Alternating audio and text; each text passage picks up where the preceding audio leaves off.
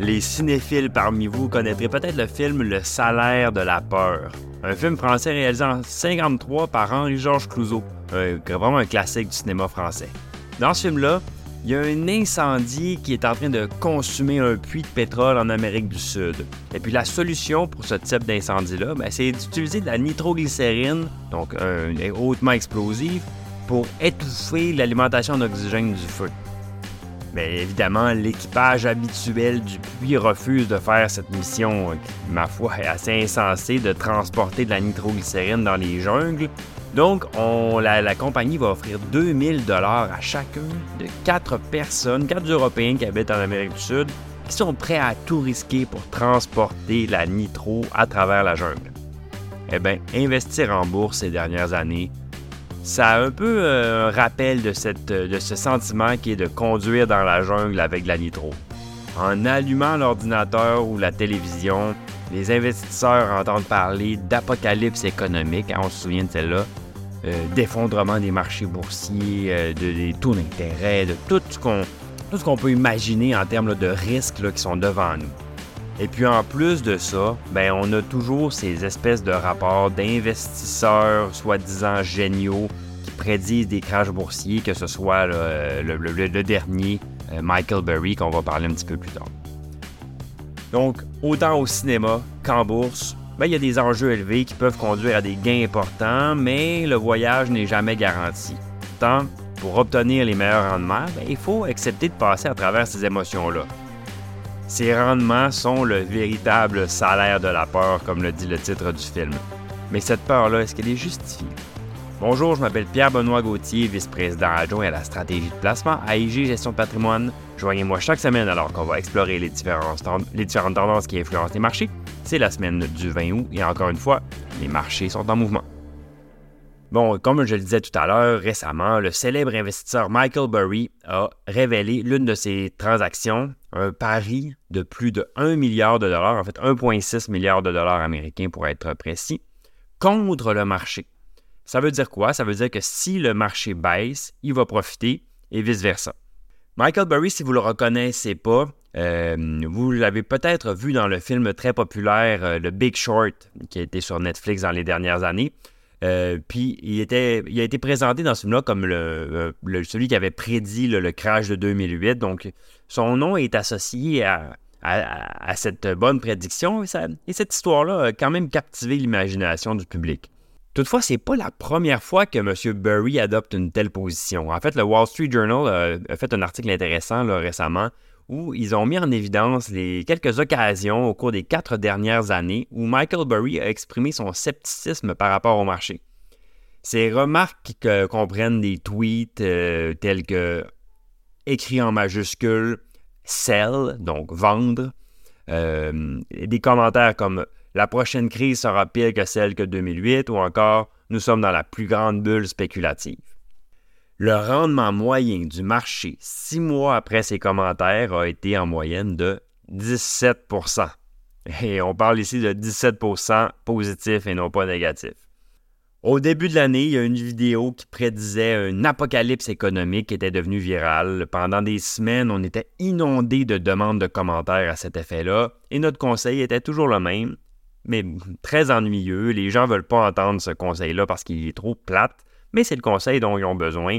Il faut rester rationnel, se souvenir que c'est plus important de passer du temps investi dans le marché que d'essayer de trouver le meilleur temps pour investir. Certains vont avoir suivi nos conseils, d'autres ont cédé à la peur. Eh bien, à ce jour, l'indice SP 500 a augmenté d'environ 15% depuis le début de l'année.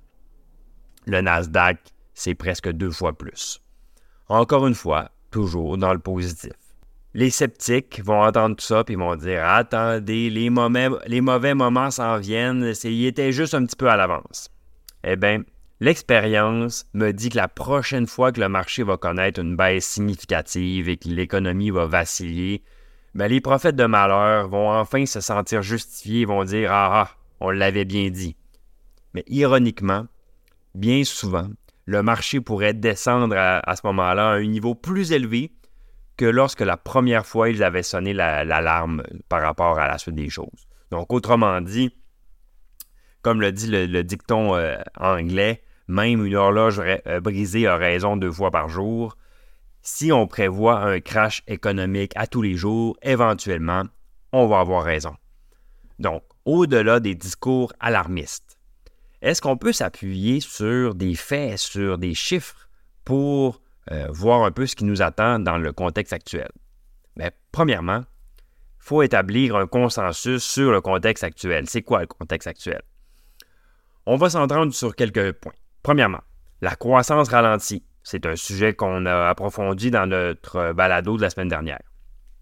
Puis si on regarde sans la déformation d'une loupe, c'est-à-dire sans regarder les dernières données euh, d'une manière euh, très court terme, regarder plus, plus dans, un, dans un long horizon, l'inflation semble aussi avoir une tendance à la baisse. En résumé, on est dans un environnement de décélération de la croissance et de décélération de l'inflation, ce qui n'est pas vraiment une situation idéale, en fait, je dirais même pas du tout une situation idéale. Pour évaluer le potentiel de baisse de marché de plus que 10% dans les 12 prochains mois dans un pareil environnement économique, on a examiné plusieurs facteurs. Les données manufacturières, les indicateurs économiques avancés, plusieurs autres. En moyenne, dans l'état actuel des choses, le marché boursier américain subit une baisse de plus de 10% sur une période de 12 mois, seulement dans 21% des cas dans la situation actuelle. La probabilité est un petit peu plus élevée au Canada, 25% Le rendement moyen dans cette même période-là se situe autour de 5 À l'heure actuelle, comme on l'a d'ailleurs indiqué euh, un petit peu plus tôt, on est dans un rendement de 15% depuis le début de l'année sur l'indice américain.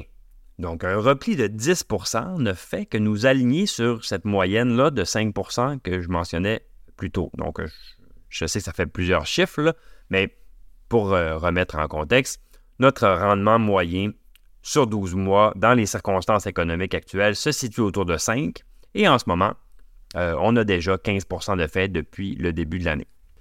Historiquement parlant, donc dans cet euh, environnement de double décélération, il y a quand même seulement une probabilité de 20% d'assister à un rendement de moins de 10% ou pire. Mais considérons la théorie de l'atterrissage en douceur, donc c'est-à-dire la théorie dans laquelle on a déjà touché le fond et qu'on est déjà à, l'aube d'un nouveau cycle, que dans le fond, que le, pire de l'économie est derrière nous ou qu'on est carrément dedans. Donc euh, l'avenir, ça va s'améliorer. Il y a plusieurs facteurs économiques qui nous laissent croire que ça peut être le cas. D'ailleurs, c'est la théorie la plus généralement acceptée euh, par le marché en ce moment. Eh bien, si on suppose dans ce cas-là que la croissance va s'accélérer et que l'inflation va continuer de ralentir ou du moins se maintenir, bien, les chances d'obtenir un rendement de moins de 10% au pire au cours de l'année qui va venir sont de seulement 6% historiquement. Bien que, bien sûr, on a de nombreuses raisons de croire euh, en l'exactitude relative de ces chiffres, c'est-à-dire qu'on a des, raisons statistiques de croire que ces chiffres sont assez valides. Mais notre objectif n'est pas de débattre de la perfection de ces probabilités ou de la perfection de ces attentes-là. Est-ce qu'on va faire 5, 6? Est-ce que c'est le chiffre exact? Mais on veut plutôt souligner que même dans les environnements économiques les plus difficiles, les chances de voir les rendements chuter à moins 10% ou pire reste relativement faible. Malgré tout ça, il semble prudent de sécuriser pardon, certains de nos gains et de veiller à ce que notre portefeuille soit bien équilibré avec nos intentions stratégiques à long terme. En faisant ça, eh bien, on va pouvoir réclamer notre salaire de la peur sans avoir l'impression de transporter de la nitroglycérine. Merci d'avoir été avec nous. J'espère que vous avez apprécié ce balado. Si c'est le cas, n'hésitez pas à le partager à vos collègues et amis et je vous dis à la semaine prochaine. Le contenu de ce balado, y compris les faits, les perspectives, les opinions et les recommandations, ne doit pas être pris ni être interprété comme un conseil en matière de placement, ni comme une offre de vente ou une sollicitation d'offre d'achat de tout titre cité. On ne doit pas se fier sur le contenu de ce balado à quelque fin que ce soit, et IG, Gestion de patrimoine, n'est aucunement responsable de son utilisation. Le présent balado renferme des énoncés prospectifs qui décrivent nos attentes actuelles ou nos prédictions pour l'avenir. Les renseignements prospectifs sont assujettis à des risques, incertitudes et hypothèses pouvant donner lieu à des écarts significatifs entre les résultats réels et ceux exprimés dans le balado. Nos opinions sont susceptibles d'être modifiées en fonction des conditions du marché. Les placements dans les fonds communs peuvent donner lieu à des commissions ainsi qu'à des frais. Veuillez lire le prospectus avant d'investir. Les fonds communs ne sont pas des placements garantis. Leur valeur varie fréquemment et leur rendement antérieur peut ne pas se reproduire.